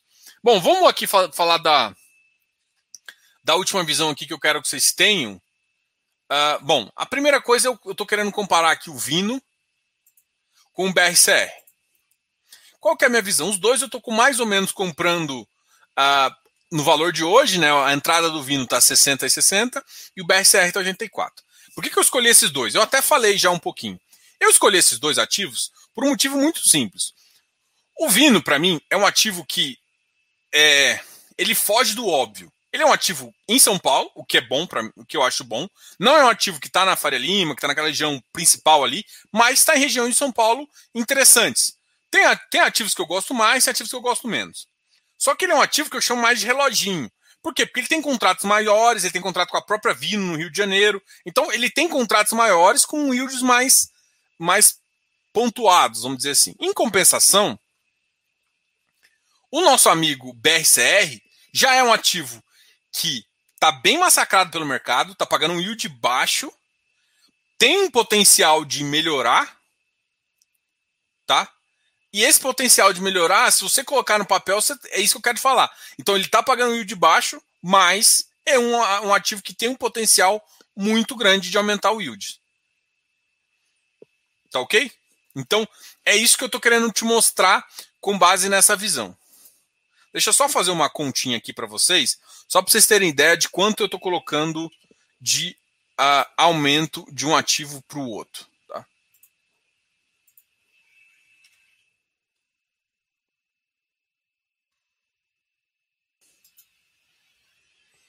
sei se vocês estão entendendo o que, que eu estou fazendo aqui.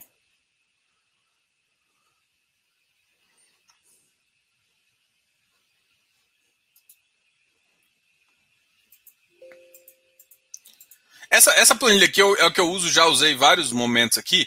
O ano zero seria agora. Então, no ano 1, um, você comprou agora. No ano 1, um, passado um ano, você basicamente recebe 891 reais com, como se você recebesse todos os meses novinho 0,45. Então você recebe 891 reais, porque uh, ah, para ter mais ou menos 10 mil reais, que é a base nosso, da nossa conta, você teria que comprar mais ou menos 665 cotas desse ativo. Então você teria 891 reais uh, para fazer isso. E aqui agora eu comparo uh, o crescimento de um mês, de um ano para o outro, tá?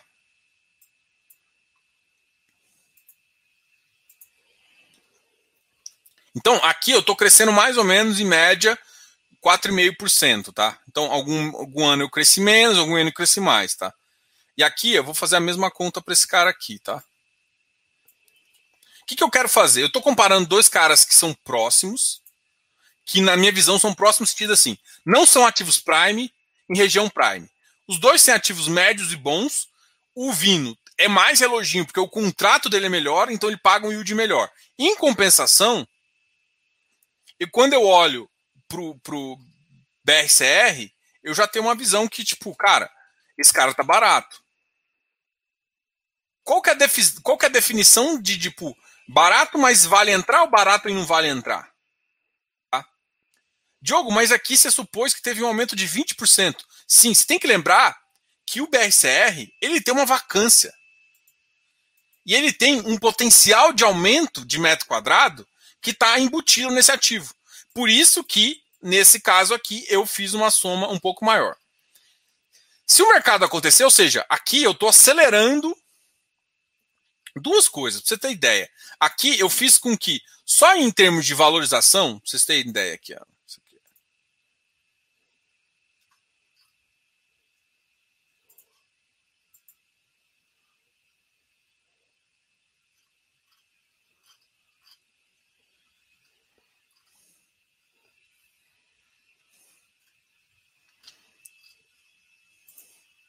só em termos de valorização, esse ativo aqui está mais ou menos me dando 22% e esse ativo aqui está me dando 27%. Ou seja, uh, esse ativo aqui, vamos até supor um pouquinho mais barato.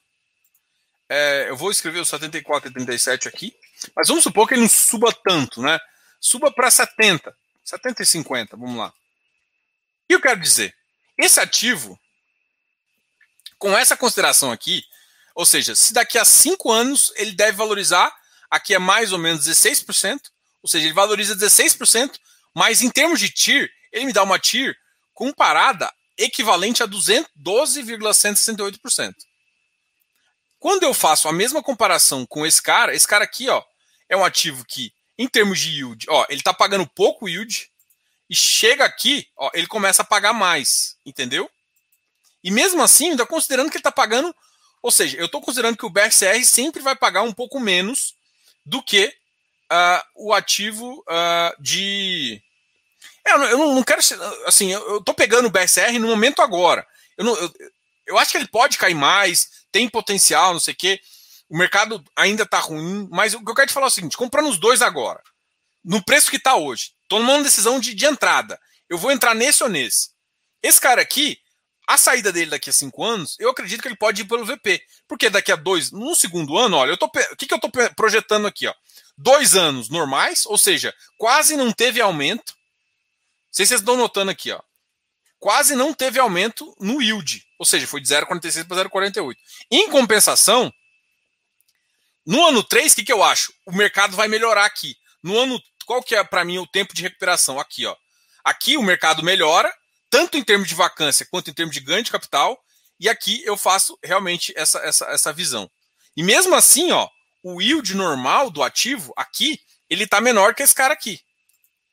Então eu ainda estou falando que o Vino vai pagar um pouquinho mais. Mas em termos de ganho de capital, esse cara aqui me, me traz mais interessante. Me dá uma TIR um pouquinho maior. Inclusive, por exemplo, se eu pensar aqui que, que esse ativo aqui já vai, pra, por exemplo, para 0,70 aqui e 0,75 aqui, vamos supor. Porque aqui eu já tô. Já, vamos, vamos pensar aqui que eu estou igualando os dois ativos, né, pela qualidade, com, com um ativo que está pagando mais ou menos a mesma coisa. Isso vai para uma tira aqui de 12,5%, que é maior. Então, se eu pensar nesse, nesse tipo, isso eu pensando aqui em 108. Mas se o mercado acelerado, esse cara aqui pode, por exemplo, chegar a 110. É, é isso que eu quero te falar.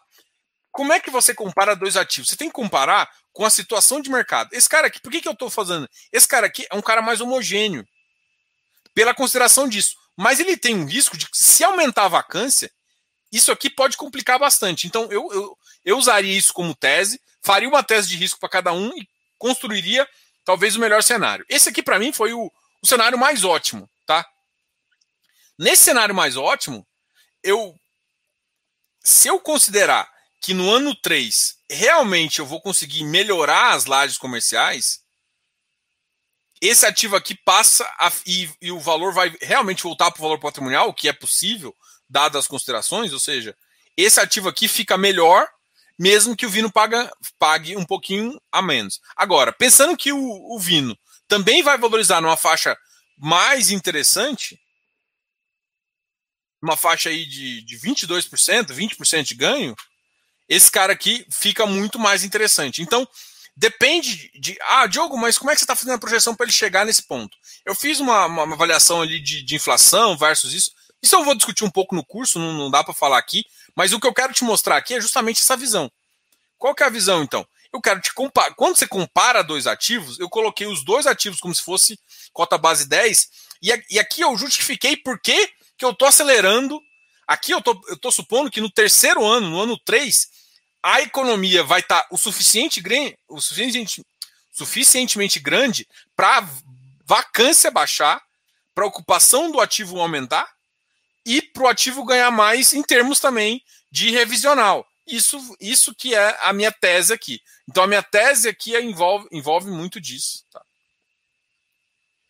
E aí, dependendo de como você monta a tese, você vê, putz, você viu que também ó, não ficou tipo, nossa, muito mais vantagem entrar. Por exemplo, se o Vino ele valorizar um pouquinho mais, justamente porque o yield dele está melhor e ele vai passar por menos problemas por conta do tipo de contrato que ele tem, você vê que se ele valorizar mais aqui, você ganha no, nesse. Se não valorizar tanto, aí é mais interessante esse cara aqui que o potencial dele. Então não depende só de valorização da cota, depende da valorização da cota e também, ó, isso aqui influencia bastante, que é a receita anual, que é para você considerar essa tira anual, tá ok? Então, é, o, o, que eu quero, o que eu quero te mostrar é que quando a gente está fazendo uma análise de ativos, eu tenho que fazer, eu tenho que fazer cenários, né? Eu crio cenários, aí depois disso eu posso comparar dois ativos com a mesma visão, com o mesmo cenário. Por exemplo, um cenário de pandemia. Esse cara aqui é afetado tanto na minha tese por isso? Não, ele é um pouco mais constante. Só que assim, se a constância dele for real, eu consigo, tipo, esse ativo aqui realmente é a minha decisão. Se esse ativo aqui é, se você achar que a valorização dele, aí achar não é uma achar que eu digo aqui é, você calcula com base em algum modelo, com base numa tese que você já viu, que o mercado pode passar com o ciclo econômico que a gente está agora.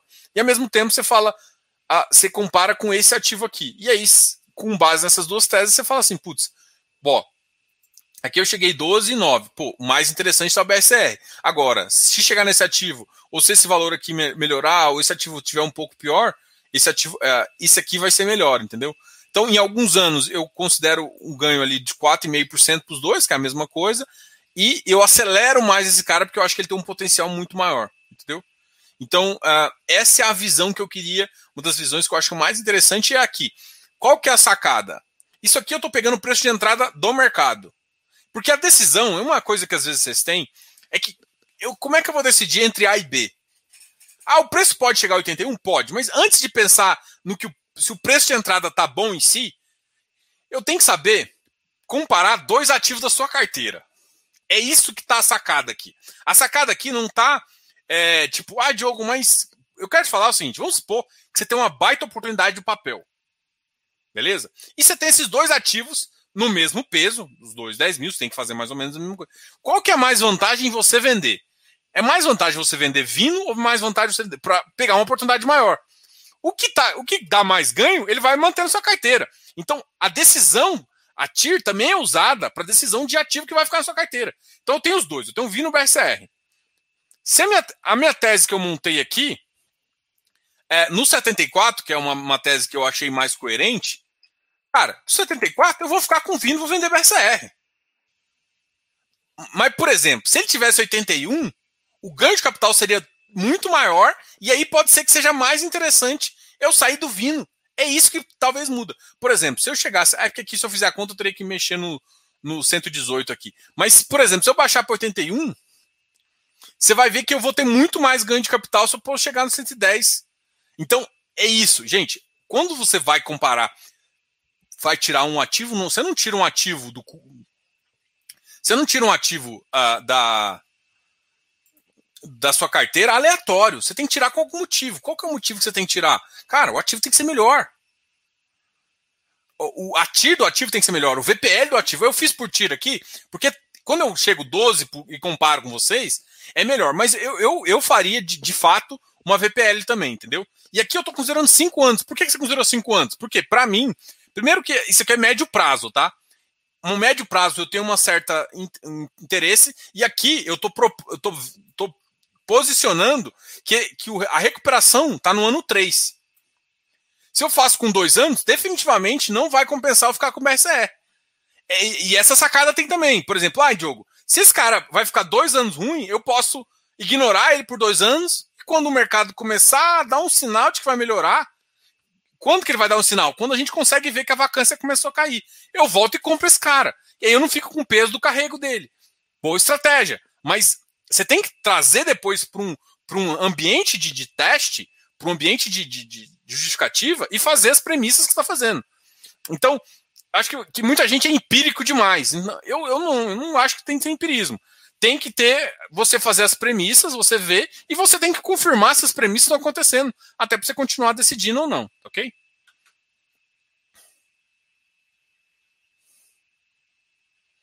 É, é que assim, tem que uma coisa é o seguinte: uma coisa é a recuperação da pandemia. Não é só a recuperação da pandemia. Eu estou falando a recuperação das lajes. Entendeu? O, o, o matemática com, com TC com TC está falando assim: ah, você está sendo um pouco otimista. Não é ser pouco otimista, não. Eu acho até que a pandemia vai ser rápido. Mas olha só, Se eu tivesse fazendo de shopping, eu consideraria um ano. Mas eu estou fazendo de lajes. A lajes, ela não tá, ela depende também do ciclo econômico do Brasil. Eu não acho que o PIB do ano que vem vai ser bom. Eu espero que. Por quê? Porque ninguém acelera em ano de eleição, gente. O ano que vem é 2022. Ano de eleição, ninguém acelera ano de eleição, então o PIB vai ser fraco ano que vem. Então não vai melhorar.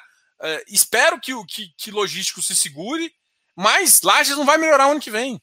Então não. Agora, em compensação, os shoppings, ele envolve uma outra parte da nossa sociedade, que é cultural, que não vai ter como fugir. Então, shopping é uma tese que eu faço mais de curto prazo. Eu consigo pensar em um ano, dois anos. Em compensação, Lages, a minha visão é de cinco. Porque desses dois anos, eu acho que vai ser bem complicado. Até porque, assim, porque ano de eleição ninguém muda muito, de não quer mudar muito de, a não ser que você é obrigado a fazer isso, tá vencendo um contrato e tudo mais. Mas ninguém quer mudar muito de eleição, porque ainda não traçou estratégia, se você vai ficar mais defensivo ou não. Tem empresa que, tipo, ah, que mudou o governo um pouco, o governo pode ser mais é, pró, JBS, pode ser mais pró. Enfim. O cara determina de acordo com que a visão que o, que o, que o presidente vai dar. Ah, o cara quer enfiar dinheiro em infraestrutura. Vai ser uma bosta para quem tem um, um ativo de infraestrutura. Por quê? Porque se o governo põe dinheiro, por que, que o cara vai vir no mercado de capitais? Agora, o dinheiro, ele vai botar um pouco, mas vai incentivar que o mercado de capitais coloque, porra, esse cara é legal. Então, pô, vai desenvolver, então vou me posicionar para crescer. É, o posicionamento, a, as empresas, elas olham a parte política para se posicionar. Então, 2022, para mim, não é um ano de recuperação de fato. As empresas vão se posicionar em 2022 para crescer ou não, dependendo do cenário que elas enxergar para 2023. Então, eu não vejo uma melhoria em 2022. É isso que eu acho. Tá? Galera, mais uma vez aí, é, deixa eu só. O, o curso está sendo vendido aqui na Hotmart. O, o link está aqui embaixo. Quem pesquisar aqui na descrição, uh, tá o link lá.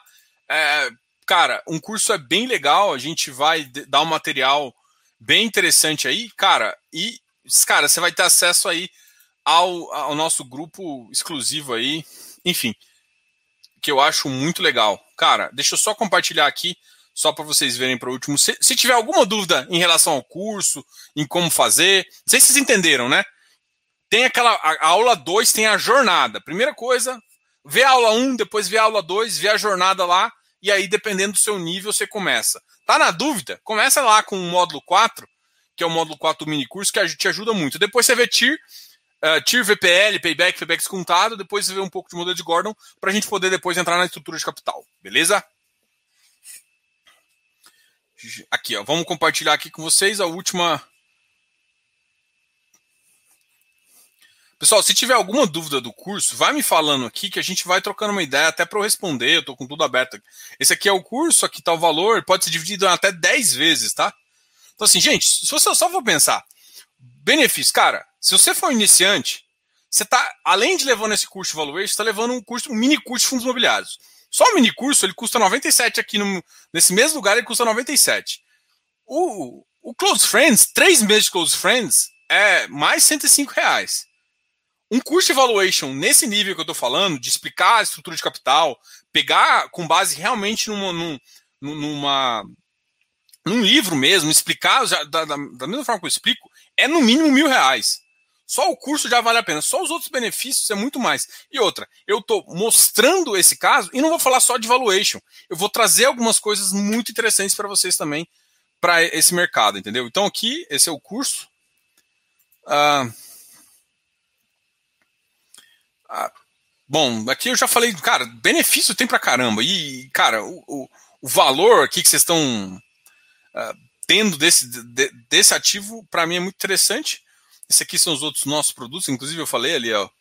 A gente tem um e-book também que ensina a mostrar. E aqui o mini curso. Se for olhar o mini curso, como eu falei, 96, e tá dentro desse curso aqui também. Diogo, mas eu não preciso, não sei, cara, só um curso de evaluation, mais ou menos nessa base, é mais de mil reais, tá?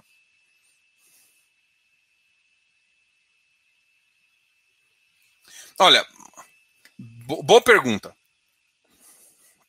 Deixa eu até voltar para mim aqui. É, a, é mais ou menos assim. parte das aulas já estão já já estão parte do conteúdo inicial já já é mostrado para vocês. Vocês já tem bastante conteúdo aí, mais de 20 horas, ou seja, principalmente com as do mini curso. Tem mais de 20 horas de curso já agora.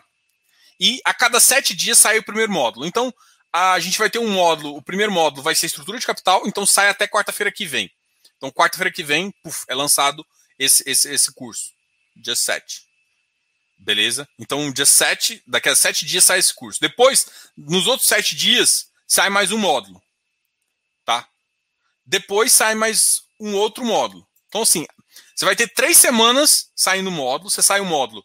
O introdução já está disponível. Você vai sair o módulo de estrutura de capital, depois sai o módulo de fluxo de, de caixa descontado, depois você sai de avaliação por múltiplos. Depois desses três, você tem uma live. Então, a live é mais ou menos daqui a quatro semanas. Ou seja, daqui, na, daqui a quatro semanas, uma quarta-feira, vai ser. Pode ser que eu antecipe para fazer num final de semana, até para ficar mais fácil. Depois, ah, não consegui assistir. Não tem problema. Ela é gravada e colocada lá numa, no, na área de. na última parte ali, que é a, que é, que é a parte de bônus aula dúvida. Que são gravadas aqui. Eu faço no Vimeo. Eu vou, vou escolher um lugar para fazer, para vocês terem acesso. Eu vou mandar um link exclusivo para vocês também. E depois vai fazer. Aí depois começa, depois que a gente fez três módulos, continua. Depois vai ter a precificação na curva de papel, avaliação e uma aula. Então, assim, aí assim, a gente faz três. Como é que ficou? Três aulas, três matérias e uma aula. E uma aula. Depois faz duas matérias e uma aula, porque a matéria é mais densa. E depois faz o mais o critério de entrada, que é uma, um pouco mais denso, e mais última aula. Então a gente vai ter três aulas também uh, de dúvida nesse modelo aí, provavelmente né, entre sábado e domingo, às vezes na segunda, para todo mundo uh, ficar bem assim. Então, o curso deve durar aproximadamente três meses, ele deve terminar mais ou menos com. com aqui está com. São uh, ah, 12 semanas, mais ou menos, 11 semanas, que dá um pouco mais de. um pouco menos de três meses. Então, a gente uh, consegue explicar aí para vocês, ok?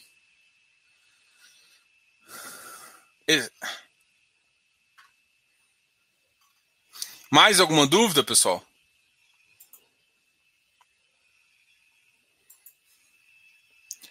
Cara, pessoal, aqui alguém está perguntando do XPSF. Está com preço interessante. É.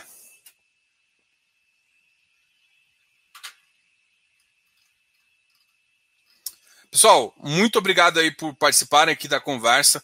É, gostaria de convidar a todos aí realmente de participar dessa, desse momento aí bem interessante aqui do canal, de lançar mais um curso desse treinamento que eu acho que no mercado falta. A, a gente tem parceiros aí interessantes aqui, a gente vai começar a lançar novidades. Vídeo ao meu amigo Barba aqui, que está aqui, o Valeu pelos Fundos, a gente vai fazer uma parceria de algumas coisas. Tem uma outra parceria também que a gente está fazendo. Vocês podem ter certeza que a gente vai cada vez trazer novidades para você investir melhor e tudo mais. E essa é uma das que eu acho que muita gente tinha pedido, muita gente queria esse tipo de material. E a gente fez um, uma, um material com a minha cara, com a cara aqui do canal, especial para vocês, beleza? Muito obrigado a todos aí que participaram, muito, muito obrigado a todos aí que estão.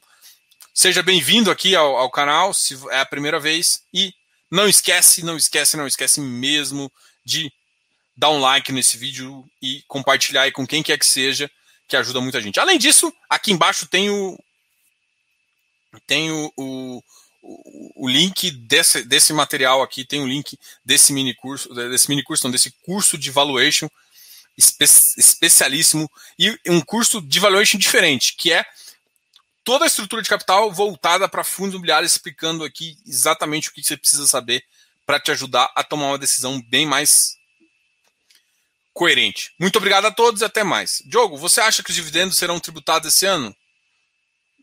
Tem, Rodrigo, primeira coisa, dividendo não é rendimento. Rend, dividendo, eu não acho que eu não acho que o Congresso tem, não acho que o mercado tem vai passar dividendo agora. Duvido. Se ele conseguir correr, já é muita coisa. Então acho que não tem não tem espaço para ele conseguir isso e no ano de eleição ele não vai tentar fazer isso. Então se vier alguma coisa, alguma tributação de dividendo, não é de rendimento, muito bem claro. Se tiver, vai ser lá para 2023, tá? Se a, essa turma ganhar. Aí a outra turma a gente nunca sabe como é que vai virar. Mas se essa turma ganhar, só 2023. Se não ganhar, e aí pode pensar. E aí, para pensar realmente em rendimento, a tributação de, do seu rendimento de fundo imobiliário ali, aí é uma outra história, é uma outra briga. Tem que lembrar que rendimento não é dividendo, dividendo não é rendimento. Dividendo é uma estrutura de capital dentro de uma empresa que faz uma distribuição para os seus acionistas. Rendimento é uma distribuição de resultado de um fundo, que é totalmente diferente. Beleza? Bom, qualquer dúvida aí, deixa aqui nos comentários. sigam o nosso canal no Instagram, sigam o nosso perfil. Se inscreva aqui no canal. A gente tem um material bem legal e vários cursos aí que a gente está lançando justamente para te ajudar a investir melhor. Muito obrigado, meu nome é Diogo e tchau, tchau!